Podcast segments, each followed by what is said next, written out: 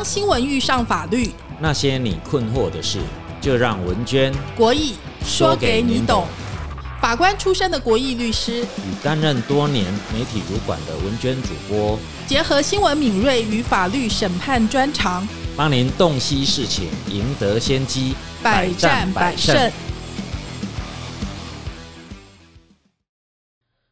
台中送信大学生因为擦撞玛莎拉蒂，惨遭食品小开张敦亮等三名恶少用球棒痛殴昏迷，主嫌父母鞠躬下跪道歉，但是网友们并不买单，张父经营的食品厂遭到抵制，厂商纷纷退货，门市已经暂停营业。此外，警方第一时间只依伤害罪办理，还说三个人不是现行犯。行车记录器影片传开之后，舆论哗然。警方道歉，并且紧急向检察官申请拘票后，改以涉杀人未遂、强制恐吓、妨害秩序等罪紧急逮捕三人到案。相关警官被记过调职。警方继续追查张男背后的黑帮势力，还破获了地下博弈集团。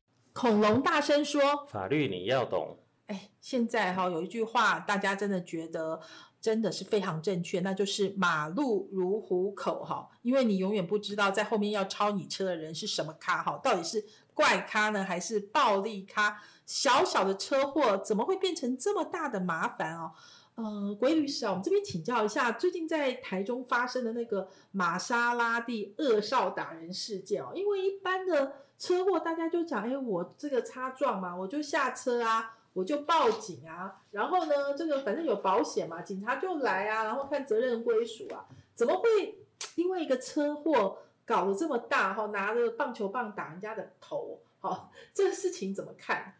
车祸本来只是一个啊修车吧，那顶多有受伤，那就赶快呃送医治疗。那为什么会？恶化到彼此啊，在这个案子当然只是单方的，就是去伤害对方哈。那这个可能是在呃驾驶的马路的这个冲突里头哈，呃，也许是开车的人呢情绪高涨哈，或者对于啊害怕将来这个车祸的损害没有办法得到实质的赔偿，所以就诉诸自己的暴力哈。用实力去争取自己认为的正义啊！哈，是规律是这样讲哈，就让我想到以前有个卡通哈，就是这样画，就是有一只狗叫布鲁托，它平常是行人的时候，它就非常温良恭俭让，可是，一旦呢，它坐上了驾驶座之后，它就完全变了另外一个人，另外一只狗，就是开始就像那个疯狂麦斯一样，它就在路上啊，就是骂东骂西，说前面那个车怎么开的像乌龟啊，然后呢，就是。一下车马上就正常，所以说在开车的时候是很容易情绪比较紧绷的。所以，呃，是不是有一个术语叫做 road rage，就是说行车纠纷这样的事情，其实对不是一个很少见的状况。对，其实举世皆然哦，在西方美国哦，这个也很常发生这种呃交通事故哈造成的这个道路上的这种暴力事件哈。那在西方甚至更严重哦，因为他们。可以合法拥有枪支嘛？哈，甚至彼此就是拿枪出来对干哈。那所以在台湾呢，这种现象呢，呃，现在也越来越常见了哈。那事实上，这法律的适用是没有什么问题啊，顶多就是伤害。那当然这一件是因为他已经失去控制了，可能喝酒吧，或者说呃这一些恶少啦，哦，我们现在新闻称之为恶少哦，他们以往处理这种。啊，冲突的方式都是先用强大的暴力哈去压制对方，成为他们解决冲突的一种习惯哦，才会造成这么有新闻的热度了哈。那持平来说了哈，持平来说，我想哈，所有的人哦上了车子，不管你是赶时间啊，或者急着回家，或者纯粹只是哈兜风哈，只是享受一下这个开车的快感哈，可能哈情绪的。刺激哈都会，呃呃陷入一种比较亢奋的状态的机会是很多了啊，这就是为什么男人的车子哦，相相对于女人的包包哦，都是可以让这个男人可以称之为第二个小老婆哈。那但是为什么哈，只是因为车子的擦撞，却要在暴怒之余哈，去实施这么强的侵害行为？我认为哈，这个应该背后的社会的现象哈，让我们可以去想想为什么会越来越普遍这种发生了哈。那其实有一个指标啦，就是说做这些行为的人哦，往往他是没有得到相应哦，而且他应该得到的法律制裁。好，那我们就以法论法嘛。好，假设是呃以伤害来说的话。是不是呃，它的刑度其实不算高，就是是三年以下，就是一般的伤害。其实我觉得这个有两个问题，一个就是法律制裁的啊深度的问题，还有一个就是执法的密度的问题。那什么叫法律深度的问题？就是说，其实呃大家呃下了车哈，互相你一拳我一腿啊，这这只是一般的伤害行为，这个刑责当然很轻了哈，法律规定就是三年以下轻罪嘛，而且它是告诉乃论之罪。如果说事后纠纷赔偿解决了，那双方各退一步啊，撤回告诉就没有没有没有。所以这是大部分，就是我们讲说交通纠纷嘛，就是假设你一般两个人很和气，就是反正我报了警哈，保险公司来了，这个责任归属大家讲好就好了。那下一步就是说，哎，如果两边都动了气，就是你拿了这个棒球棒，我拿了拐杖锁，好，我们互相。这个恐吓一下，然后这一言不合就打起来，然后彼此都受了一点伤，那这样子的话就是伤害。那一般警察看到这种马路上的纠纷，就是刚刚郭律师讲到这个 road rage，是很容易就是用这样子的方式来处理。第二个层次就是刚刚讲的执法密度了，执法密度就是说警察多重视这样的事情，以及即使后来这些事情都后送到法院检察署，法官用。呃，有没有会用很严肃或者说维持秩序的角度去论究啦？通常是不是这样的？所以就是说，通常这些事件的施暴者他不会得到很严重的法律责任。对，就是说这个案子之所以引起社会大众这么大的关注，就是它有点离谱。就是说，第一个重点是这个恶少们哈，就是不准这个呃送信大学生跟车上的人。报警，好，然后第二件事情呢是两个人把送信大学生架住，然后另外一个人拿着棒球棒敲人家的头，哈，所以说，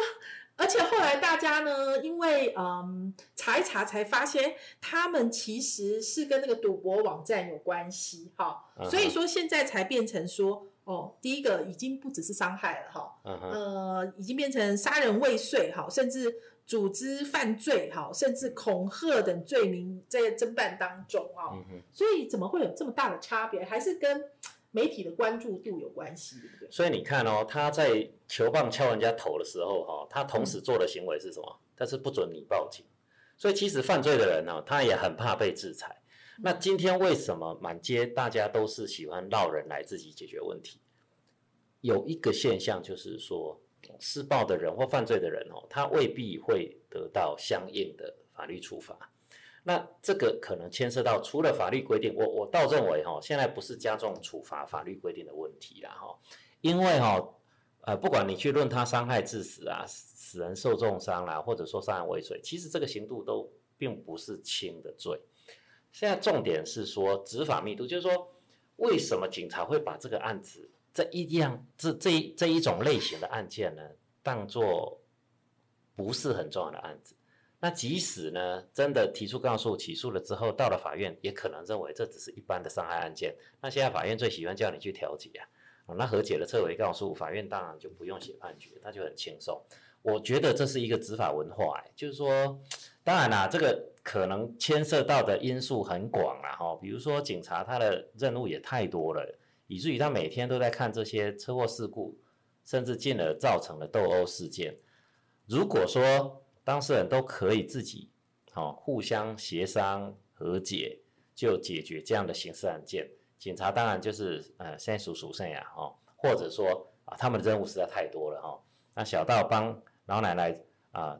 救树上的猫啊，到这个可能要去乡间哈帮忙送这个独居老人的饭菜，可能都要警察来协助的，他们的社会任务太多了，太繁杂了，以至于呢，他在维护治安的这一些过程里头啊，啊，我我认为可能他们的啊法官的案件也太多了哈，所以大部分的时候呢，都认为说你你们只要没有意见的话，那就啊大事化小。那事实上，在大事化小协商的过程当中，正义是被牺牲的啦。哦，那当然，伤害罪是赋予可以撤回告诉的处分权的意义，在于说，对于法益的侵害，如果是比较轻微的时候，当然可以哦，让当事人以得到赔偿的对价去舍弃对于对方刑事责任的追究。但是常常哦，这个空间是模糊的哦。今天送信大学生是因为被打到进家务病房，否则今天如果没有这么严重，其实他也是很委屈的。而且最后可能都是不得不和解哈，就是变得也是大事化小，小事化无。那那警察处理这种案件太有经验了，他知道啊，反正呃就是让你们去磨吧，好，那可能警察就没事了。法官的态度也很多，常常会是这样，哦，伤害案件就就让你们去协商，一条、二条、三条，最后法官还要当庭把录音带关掉，叫你们哎画帕拉 Ken 哈赔多少钱。啊，其实你说这样要完全怪警察、检察官、法官，好像也有一点苛责了哈，因为大家都很忙，哦，工作都很累，案件都很多，所以这是一个社会现象。简单的来说，就是说，当犯罪的人没有得到应该有的制裁的时候，那他犯罪的成本就会很低。那其他的人呢，他没有办法得到真正法律的保护，他只好诉诸自己的力量，所以他要加入公庙，他要自己让人来保护自己。或者说在当下呢，用威吓的方式取得一个优势的地位，这个是其实是依托出法治社会的一种啊违法的现象是，我们就来以法论法嘛，哈。如果说是哎，真的就是像刚刚郭律师说的，一般如果这事情没闹大的情况之下，就是伤害罪嘛。嗯，伤害罪就是三年以下而已。对。那所以如果是真的这样的话，就是很容易就会呃变变成。告诉乃论之罪啊，那警察当然就是呃，也不能说他是做事这一个伤害的继续发生了。当然我相信啊，警察到了现场，如果那个侵害还继续，啊，警察一定会去防止制止他了。好，那那这一件后后来很多人都在追究说，怎么没有用现行犯逮捕啊？为什么没有当当当场哈这个把人犯哈移送到地检署去讯问？呃，我我我我我我猜了哈。应该是警察到现场的时候，五分钟之后，那个侵害的行为已经结束了，因为球棒打两下人就瘫了啦，不用打到五分钟那么久。那只要这个现实的侵害已经不存在了哈，警察通常是会比较这种柔性的做法哈。当当然，现在大家媒体这样关注之后，警方道歉了嘛？不过当时的说法是说，呃，因为三名凶嫌都企图脱罪嘛，就像警方瞎掰说他们是与。送信大学生互殴，然后 让警察当场就都相信了，所以才把三个人放走哈。然后呢，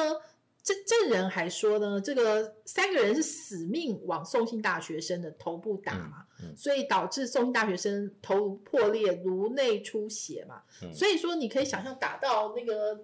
那个昏迷指数已经只剩个位数的情况之下，然后但是呢，三贤还是可以说互殴，而且现场是有。球棒啊，一定有血嘛，对不对？所以才会导致这么这么多人觉得不可思议。对，所以那个行车记录器真的是太重要了哈。没有行车记录器哈，今天会又会变成罗生门了，就是各说各话，因为永远没有人在当下哦知道真相是什么。那更不要说苛苛求，其实真的是有点苛求了。警察到了现场，你知道那个台中市警局六分局局长啊，就是蔡局长，他有解释嘛，说因为远警抵达的时候没有看到殴打场面，对，当时呢，送信大学生的意识还清楚，能自行走上救护车，行车记录器看见嫌嫌犯拿棍棒，却没有拍到持棍棒打人的画面，对，所以才会用伤害罪来侦办。嗯，后来证人才指。控哎，三嫌犯人锁定送信学生头部重击，警方认为已有杀人犯意，才改依杀人未遂证来侦办。他说是依法来跟证据来侦办啊，就是后来才当大家发现了这个舆论转了之后，现在才越来越强，而且后来不是又发现说，哎，有跟赌博网站是有关系，所以又 跟又还闹人来，对不对？对对对。然后，所以他才一步一步的变成说，哎，媒体讲了，然后越越来越重视这件事情。对，好，好像那个警察还被处分嘛。其实哈，我我我是觉得啦，这个这个纯粹就是因为都上了媒体，所以就变成好像当下做了，呃，事后诸葛去，当然可以 tell。哪一个步骤是错的哈？但是在当下其实没有人知道，就像警察，其实他讲这样子的过程哈，当下的处理哈，也很难说他有什么违法啦。所以，但是警察哈，算是他只要上了台面啊，然后被舆论有压力哈，这行政惩处哦是不需要违法的，只要长官认为你做的不够妥当哈，或者说造成社会这么大的这一个这个非议哈，大大概大概就会。就会做行政的这一些这些处理啦。是，所以，我们如果讲说，呃，就法律来说的话，往伤害这个方向走，它可能有两个状况嘛。一个就是变重伤，对不对？重伤的定义是如何？然后，嗯嗯，其实哈，不管呃，就实施一个暴力的行为，也不也不见得要暴力啊，反正就是妨害到呃，伤害到人的呃机能啊、健康啊，哈。这个比较轻微的伤害结果就是一般的伤害罪，这是比较轻的啦，哦。那如果到达使人的，比如说四肢啊、哈眼睛啊、听听力啊或重要的器官哈，它达到重大不治哈或难治的伤害哈，啊，甚至像生殖机能啊，哦，这个都会造成重伤的结果。那达到重伤的结果，他的刑度就会一下子就变得很重哦，那就就到五年以上的罪哦，哦，那。甚至如果被认为是攻击这个比较要害，像这一个案子啊，哈，他敲人家的头盖骨嘛，哦，那球棒打头，当然有可能打死人啊。那对于如果说发生死亡的结果，哈，可以预见其发生，哈，这有可能会被认为有杀人的犯意。哦，那如果拿刀捅人家的心脏，捅人家的重要器官，那当然就啊，所以但是这基本上都是主观犯意的认定哦，这个都是属于法官他自己。就客观当时斗殴的情境哦去回推啦，所以其实也没有一个绝对的标准，所以这个差异性很大。对，那如果用杀人未遂呢？嗯，杀人未遂的话，那当然杀人罪就十年以上有期徒刑、死刑，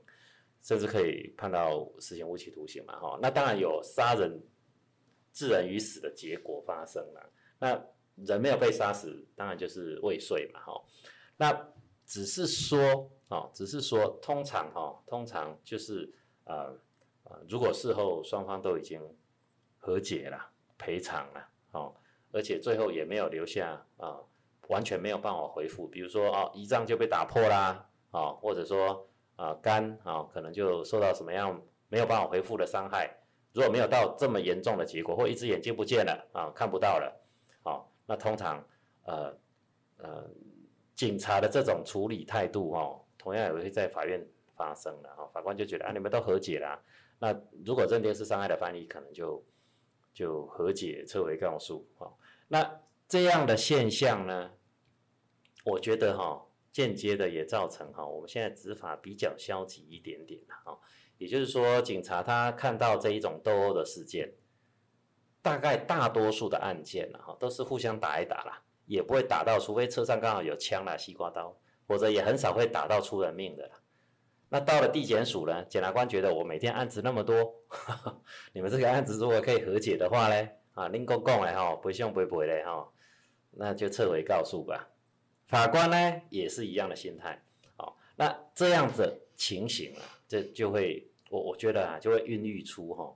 在街头啊变成是用自己的啊双手啊去帮 自己实现正义的一个。风向啊，这样这样感觉好像走在那个古惑仔的街头哈，就是还真的是 大家开玩笑讲说，我现在是要戴着安全帽，然后还要准备着这个铝棒在车上开车。其实我想讲的是说哈，刚刚为什么说到 roll rage 哈，就是说其实这个不是台湾独特的现象，其实举世皆然哈。大家常常看 YouTube 上面看到一些一些在街街上哈。啊，西方社会也是有美国啦、俄罗斯啊，哈，大家说战斗民族啊，他们他们一下车就是，呃，就就是开干啊，都是这样子的啦，哈。这一个角度当然就是说法律可能救不了完全的赔偿，好，第二个可能啊，也也有那种开车的亢奋了哈，所以就就爆发出这些冲突。那那所以退退退一万步回来看哦，就是说，呃，在在法律救不到我们的时候哈，政府来不及援助援助你的时候哈，那某程度你要自己救自己。是，所以说就是呃，这次呢，如果呃，当然我们没有检讨受害者的意思，但是说如果哎，你只是跟他一直道歉，可能没有用哎，因为他基本上就是你就是遇到坏人了。对不对？遇到坏人的时候，要学着自保。那这个自保呢，有没有一些好方法？比如说，哎，我们看到那个连千亿他有建议嘛，就说，哎，你就是千万不要下车，就按喇叭一直按这样子哈。然后呢，呃，也有人说，哎，现在有那个 A P P 哈，因为他不是说不准报警嘛。对。那但是 A P P 好像是不错的。对对对，有现在有视讯报案的哈，虽然我们没有收警政署的钱哦，但是我们还是会愿意。帮忙宣宣扬这一个哈，可以及时报案哈，这个这个找那个紧急的警察的援助的一个一个一个 A P P 了哈。那这个我觉得我们的警察机关做的非常的好哈，让大家报案哈更方便了哈，只要按一下 A P P 哈，那不管是录音录影啊，或者说你的行踪轨迹呢，就可以被警察知道哈。那诶，当然啦，这个。按喇叭不下车，这是回避的最好的方式哈。那不过我我是觉得有时候这也很难判断了哈。大家都是事后诸葛啊，有时候你下车其实是一种责任的表现嘛，对不对哈？就是说我并没有逃避责任哈。但是如果说当发现来者不善哈，而且又喝醉酒哈，又携带凶器，好，这时候是不是还是用这一个？呃，柔性的哈道歉的方式哈，就自己要保持警戒啦哈。就是说，逃跑也许也是一个选项。那如果逃跑都来不及了嘞，呃，法律上其实是允许我们哦，在面对不法侵害的当下哈，可以实施反击的防卫行为啦。那当然，这一个案子哈，我们可以看得到哈，三个打一个啦，他又不是叶问哈，那他当然没办法哦，全身而退的机会很难。但是呢，你如果头静静的在那边迎接球棒哦，那我想哈，这个这个所受的伤害就不可就不可预料了。哦，这个是一个非常两难的状态。好，那但是呢，我我我是认为啦，哦，这个所有的开车的人都随时要做心理准备。连建议的自言意，我我当然觉得这是一个很好的回避方式。好，那如果回避不了了，赶快跑掉。好，如果跑不掉了嘞，被抓住了嘞。哎，那实施一些反击行为，看能不能找到空档，好，至少先活下来吧，啊，不然呃被打爆头了，就就就真的是啊没有青山在了。对，刚刚讲那个视讯报警还蛮好的，虽然警察来了可能没有黑道快，哦，就是黑道的黑衣人来比较快，警察，但是起码说，哎，他已经开始录影录音了嘛，就是搜证已经开始在进行了。那第二个，其实现在也有，我觉得也觉得现在你随时都有 FB 直播啊，YouTube 直播，你就开着，你就至少让 整个事实真相就直播出去，你的朋友会看见啊。希望有这个时间啊，不过他还有几个四个。四个车上的同伴嘛，希望可以诉诸这一块可以帮忙直播一下，就说哎，我们现在遇到了麻烦。其实这就像是打开灯的意思一样，你不要在黑暗里面嘛。所以以后行车记录器哈，我我建议哈，厂商可以研发那一种，哎，不只是录影哦，它还可以开直播，就随时随时在上路嘞，就是在直播，而且某程度哈，可能是对自己一个保护了。是，那另外一个状况就是说，哎，我们如果真的像这个国律师说的，我们就。摆着辣椒水哈，我们摆着这个拐杖锁哈，就上去跟他防卫哈，因为嗯有这个正当防卫，也有过当防卫。对。那到底怎么样的时候是正当？什么什么情况下算是过当？对，没有标准哦。嗯。这个哈，在几年前哦，就曾经发生过有一个案子哈，不晓得大家还有没有印象哈？这个是新北地院判决的案子哈，就一个小偷跑到呃呃。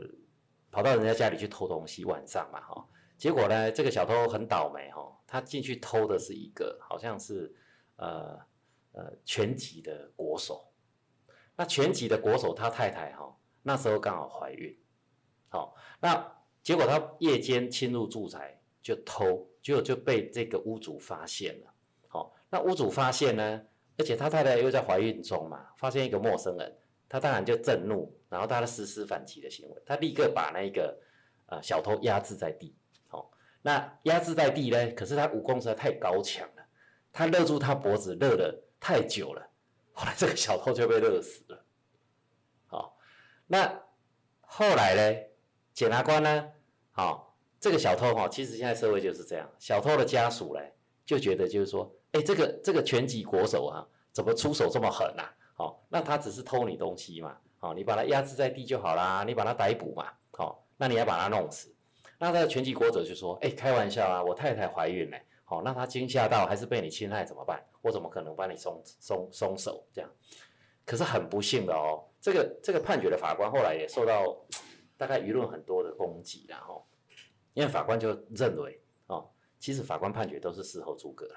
法官就说，哎，你这个拳击国手武功这么高强，哦，那你干嘛一直勒住他的脖子？当然你可以逮捕他啦，哦，你可以压制他。可是这个时候侵害已经过去了，他侵入住宅，哈，你侵害过去之后，你就不可以实施过度强大的防卫行为。那你如果一直勒住他的脖子，让他没办法呼吸，他会死掉哦，你这个应该可以预计到，所以他那个案子呢，就判他过当防卫。结果呢，我家招小偷，我把抢匪击退哈，我竟然要去坐牢，哦，那这个舆论很不能够接受哦。那其实基本上哈，我是觉得啦哈，也不能够说结果啊，比如说是把抢匪的生命拿走，这个生命法益重于小偷进来偷。是一个财产法益。其实我我是觉得哈，法官在写这个判决哈，也带四平八稳的啦。他只是说就现有发生的一个实际情况去去衡量。但其实哈，我认为啦，如果是聪明的执法者，或者一个比较理性的啊，去回推整个事件发生的过程，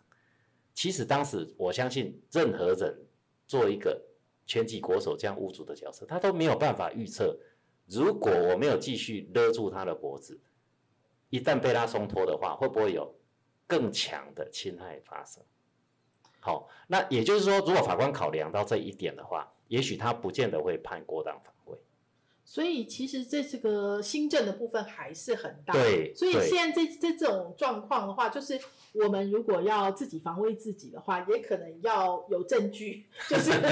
我好还是有。我我只能够说哈，应该是说我们的法官判决哈，其实我觉得不尽理性。这个如果在发生在西方哈，跑到你家里的小偷哈，你开枪把他打死都是 OK 的。我们知道哈，在大概很多年前哦，大概应该是在我们在念大学，大概三十年前了，有一个非常有名发生在美国的日本留学生哈，他刚到美国念大学嘛哈，他租了个房子。那我们知道美国的房子哈都是 house 嘛，对不对？有情愿的哈。那结果这个日本留学生呢，他英文还没有很好啊。那他他他搬到他新租的房子之后呢，他想说，哎，他觉得隔壁的庭院很漂亮。那他还想去跟隔壁的屋主打个招呼，结果呢，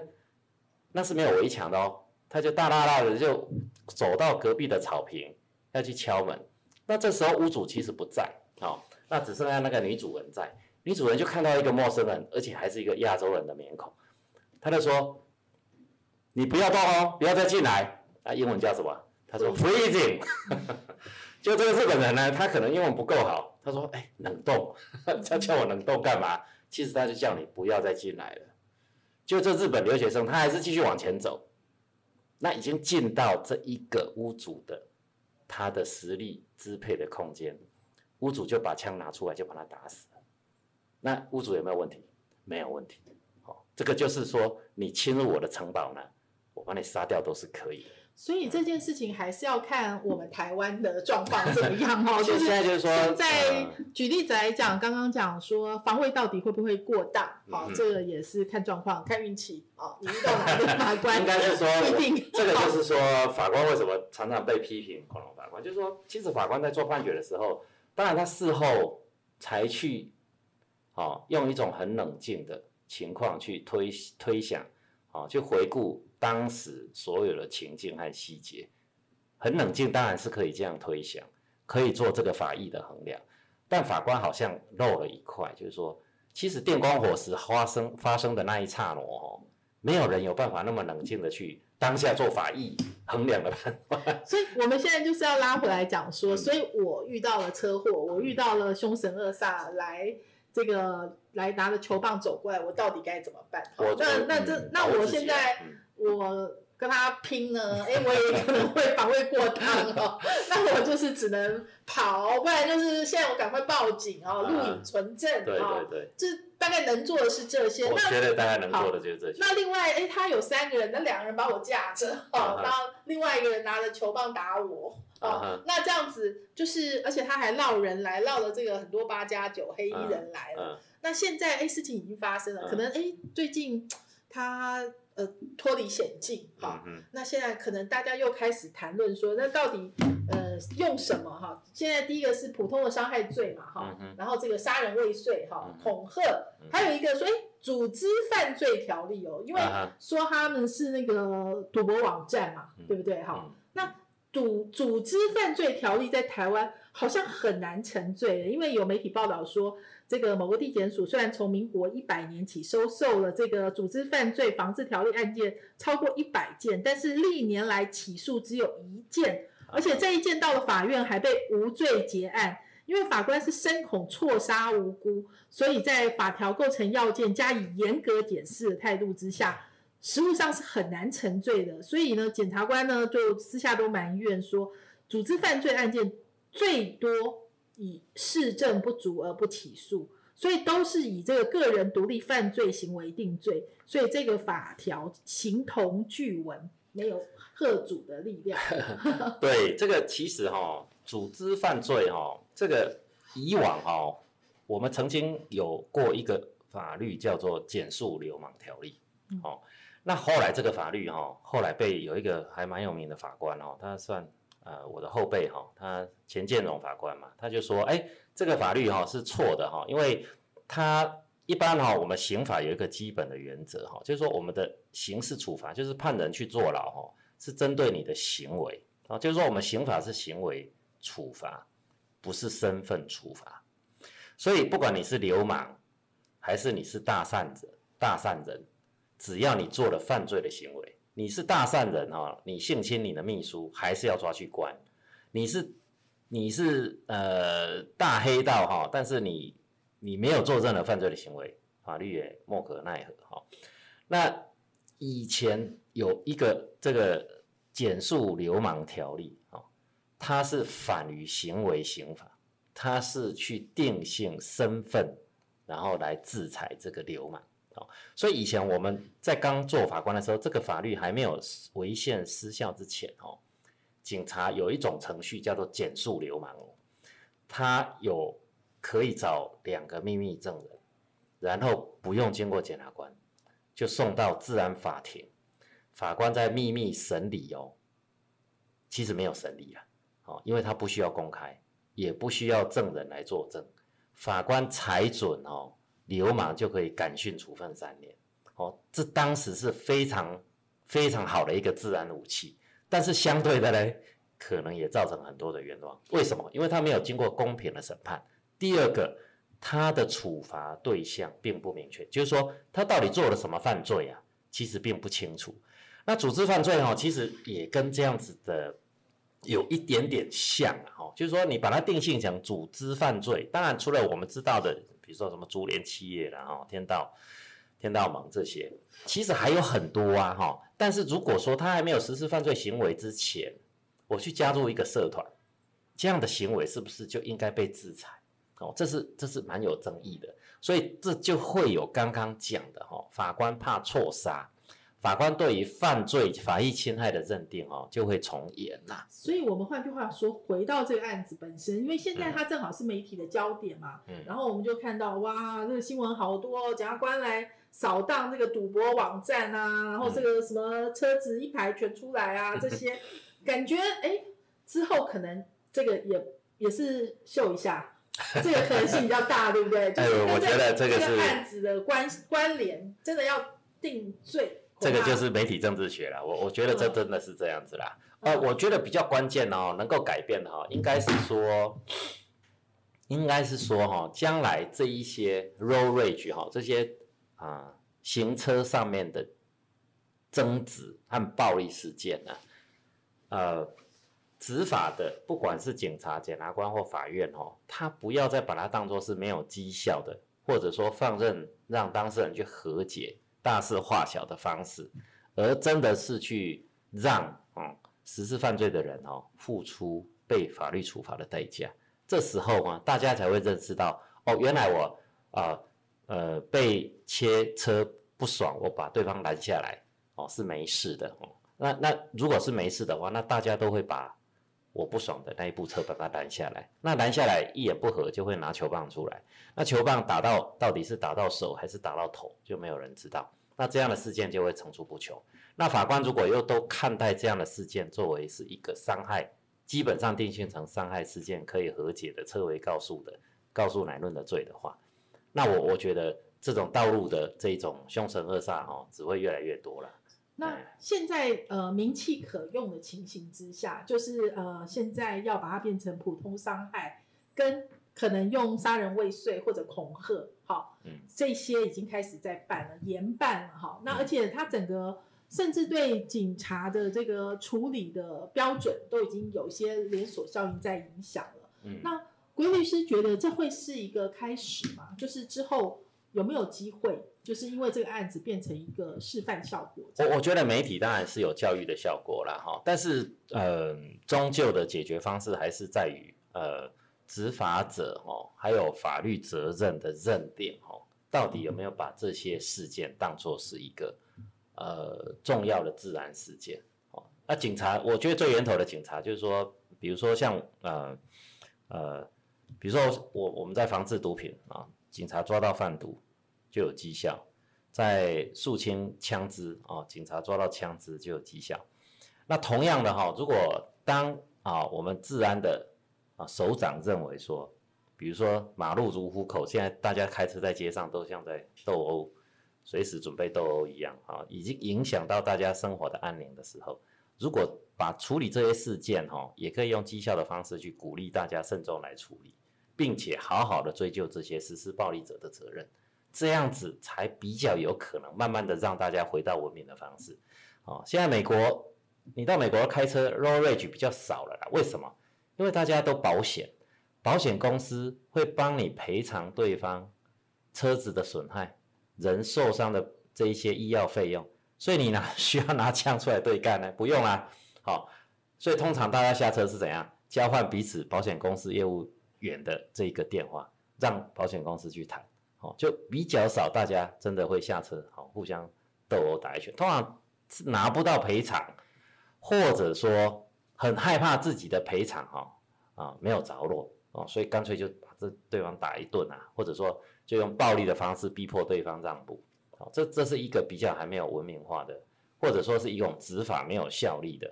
一个一个一个表现，一个社会现象。呃，不过这个案子现在还有一个连锁效应，就是这个父母带。下跪带道歉的这个情况哈，而且事实上呢，当然我们讲说他已经成年了哈，就是他们的父母有不同的反应嘛哈。其中这个有父母是说，哎，我没教好，然后这个就是下跪哈。那当然也有父母说，哎，他已经二十岁，我已经没办法了。那郭律师呢，觉得说这两种父母，你对他们 处理的态度的看法是如何？法律责任当然呃，大家都是自己责任嘛哈。每一个呃，当成年之后。啊，我我们叫完全责任能力啊，哦，那父母当然不可能为他的行为再去负责哦。那现在新闻效应哈，就是变成把大家的连带呢拉得更紧密了哈。那呃，可能啊，正因为法律的制裁效力哈，我我认为啦，可能太弱了，以至于呢，媒体哈，他呃，可能也是新三呐哦，这样比较具有可看性哈，他会去追逐哦他的家人呐哈。那这个就有一点点像那个效应是什么呢？就是说地下钱庄哈，你欠钱不还，对不对？那地下钱庄拿你没办法哈，除了捉你去山上买以外，还有一招就是什么？去骚扰你的亲人。那现在就是说，呃，因为媒体有这种呃，你说扩及到你，这个是一个道德诉求了哦。那道德诉求让爸爸妈妈哦，让自己心爱的人啊，如果这些恶少。啊对家人有爱的话了哈，那他当然就会啊，他的父母哈就会协助出来做后续的补偿的的这些这些呃，给予一点点呃，尽可能的补偿吧，那总比起啊，总比起都没有人管了，哦，就让妈 gam gam 哦，可能好一点啦。那这个当然也也是一个教育教材啦，哦，就是说，也许啦，小孩都长大了，都完全脱离我们的掌控之后啊，哦，但是不是他就跟我们完全失去连带了嘞？我觉得哈，现在这个这个媒体哦，这个效应很广泛哈，都会有它外溢的效效果的情况下哦，大概没有人可以自外于这一些新闻事件了哦。那所以呢，他的父母出来道歉呢，我觉得倒也呃，我 我们都把它解释成有一点作秀。当然有没有可能他是为他的小孩求情，或者说希望将来的赔偿比较不用那么高额？我想这种动机一定都是有的啦。哦，但是如果说多一些家族的连带可以共同来，哦，来补偿这一些造成的损害，啊，我想这也不是一个坏事啦。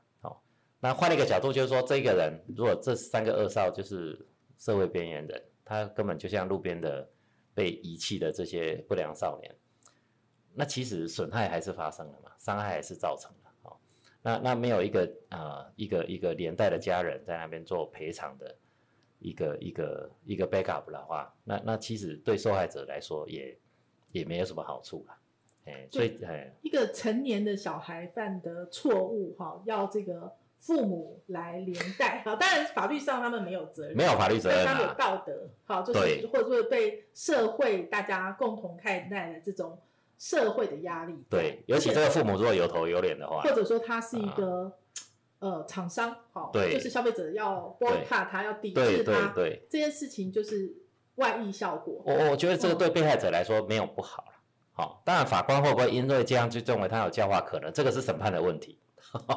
这个是法官应不应该。拿这么浅薄的一个反应就去认定要不要从轻处罚的依据，这是另外一个法不过我觉得被批评的问题。这个事件呢，其实从媒体的这个连锁效益，我们可以看出来蛮蛮多这个意义在的哈。第一个说它是变成大家关注的焦点，而且行车记录器真的还蛮重要的。对，那所以说呃，证人有了证据，所以可以讲话。对，然后还有一件事情就是说，大家其实呃。看到每一个人的反应，会推回去说：“哎，过去你的历史是什么？”所以虽然你口头上说是这样，说我小孩很乖，对，可是大家一查，说以前就打过人，对，而且以前没赔钱，对，好，就是反走过必留下痕迹。而且现在感觉上来讲是，呃，舆论已经不再容那么容易被，就是可能以前哎，警方发了新闻稿说怎样就是怎样，但是现在哎。警方的说法，大家不一定买单哈，就是会从多方的证据，所以现在呃，可能拜科技之赐吧，就是行车记录器，好像刚刚我们讲的 A P P，对不对？就是可以录音录影，还有 G P S，以后这个可能真相是会有记录的哈，是不是？这个也可能会影响未来的这个司法的审判啊？对我，我觉得真的是拜科技之赐啦，哦。而且我觉得现在的社会的这个事件的效应哦，也是因为网络的这一个资讯，而且现在几乎大家只要，除非你不用手机，你不投入这个这一个网络的生活哈，否则其实某程度哈，每一个人他不管你是商业的行销目的啦，或者说你是个人的像 FB 这样子的一个抒发情绪，其实很大一部分哦，你个人的一些。一些资讯哈，都是铺露在啊公众的面前哈。那同一个时间呢，呃，就是没事则已啊。那一旦有事嘞，哈，那其实很多呃事件以外的这些压力哈，就会发生出来了。那这个是好事吗？哎，呃，有制裁的效果。那哎，坏事嘞，就是说，哎，就是变成每一个人的隐私就是比较岌岌可危了。是。呃，也许也给黑道一些启示，要注意一下。注意什么呢？就是以前我觉得秀妈什么就绝对是好处，现在不一定哦。就是你太夸张了哈，你可能会引有媒体效应、公审或这件事情。对啊，你以为警察你摆得平哈？不一定哦，可能后后续谁你都摆不平哦。所以以后竹联企业可能也要委托公关公司，奥美帮他设计一下。